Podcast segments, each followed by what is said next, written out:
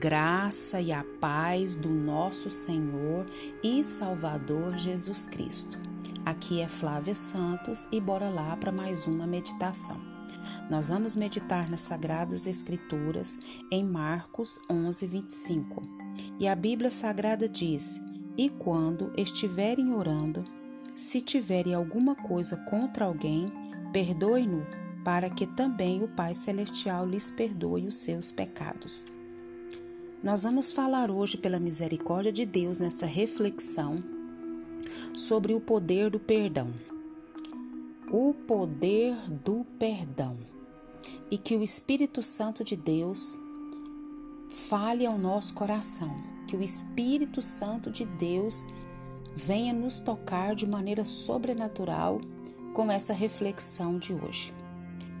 É, dentre todos os ensinamentos das Escrituras, é, na minha concepção, é uma instrução, uma orientação que a palavra nos dá em perdoar os que nos ofendem, é para mim uma das mais difíceis de obedecer. Por quê? Porque a tendência humana é se agarrar à ofensa e cuidar de nossas feridas, é, guardando ressentimentos. Quem que não fica curtindo?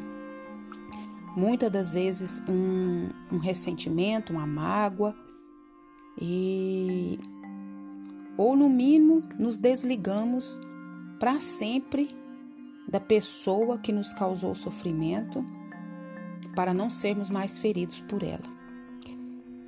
É, há ocasiões, como nos casos de abuso, em que a separação física é necessária quando um crime é cometido é, e a justiça é, a justiça e o perdão andam de mãos dadas. Nós devemos perdoar essa pessoa, independentemente do arrependimento dela. Nós temos que colocar na nossa mente, por isso que nós temos que ler a Bíblia, nós precisamos meditar na Bíblia e entender o que a palavra do Eterno quer nos dizer. Quando nós perdoamos uma pessoa, independente se ela se arrependeu ou não, o maior beneficiado nesse arrependimento, nessa liberação de perdão, somos nós. E nesse texto aqui, Jesus se refere que é uma, é uma obrigação espiritual, é uma ordenança de Deus que nós devemos perdoar uns aos outros. Por quê? Porque é, nós fomos agraciados pelo Pai Celestial que nos perdoa. A recusa em perdoar revela que não compreendemos o nível de perdão que recebemos. Muitas das vezes nós queremos justiça para o para o próximo nosso que nos ofendeu, para nós misericórdia, para nós amor, para nós perdão, mas para o próximo é, é juízo, é condenação, né? E muitas das vezes até morte.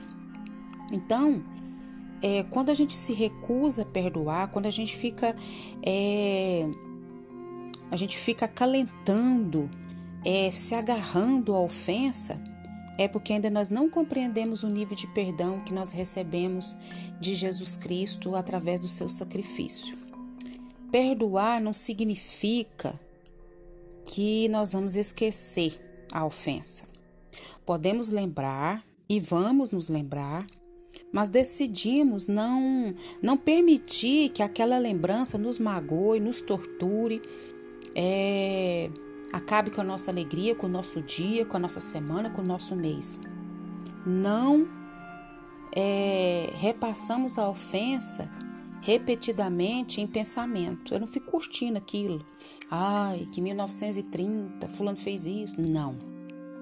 Perdoar não quer dizer que o objeto da mágoa seja insignificante. Se fosse, não precisaria de perdão. Devemos, porém, lembrar que o ato de perdoar não exime a pessoa do erro. É sério isso. Devemos perdoar, mas a pessoa que foi perdoada, isso não quer dizer que ela tá beleza, não, que ela tá ali, ela está exime daquele, daquele erro dela. Mas liberta Nós, liberta quem foi ofendido, quem decidiu perdoar. O, o, ao perdoar, nós liberamos a nós mesmos do peso de carregar mágoa, de, de carregar sofrimento, de ficar carregando ressentimento. Você dorme com aquela pessoa curtindo aquela mágoa, você sonha com aquela pessoa com aquela mágoa, com aquele ressentimento, com, aquela, com aquele sentimento horroroso. Você acorda, você passa o dia. É muito sério. Quem que é mais prejudicado nisso? Somos nós mesmos. Quando não perdoamos, nos tornamos pessoas amargas, pessoas difíceis, pessoas de temperamentos intragáveis, pessoas porco espinho, que ninguém pode chegar perto, que já está alfinetando, já está causando dor. Pode deixar isso para trás.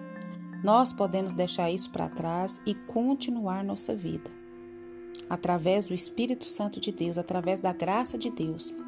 Quando decidimos não perdoar, acabamos presos no passado e andamos nas trevas.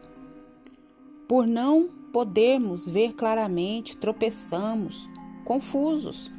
Nosso julgamento é precipitado, é prejudicado e as nossas ações são passíveis ao que? Ao erro. Ficamos fracos, doentes, amargos, a falta de perdão é notória e perceptível no rosto, e em palavras, e em atos e em ações. As pessoas percebem, mesmo que não possam identificar especificamente o fato, e não se sentem confortáveis em nossa companhia. Gente que guarda muita mágoa, gente que guarda muito ressentimento, pessoas que, que só olham para o seu umbigo, para o seu próprio eu. É difícil. A boa notícia é que, ao decidirmos perdoar, não somos as, os únicos beneficiados. Beneficiamos também aos que nos rodeiam. Veja o poder do perdão. E a Bíblia diz: quando estiverem orando, se tiverem alguma coisa contra alguém, perdoe-no, para que também o Pai Celestial lhes perdoe os seus pecados.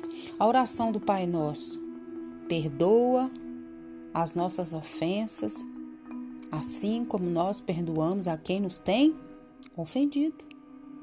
Nós queremos o perdão, mas não queremos perdoar.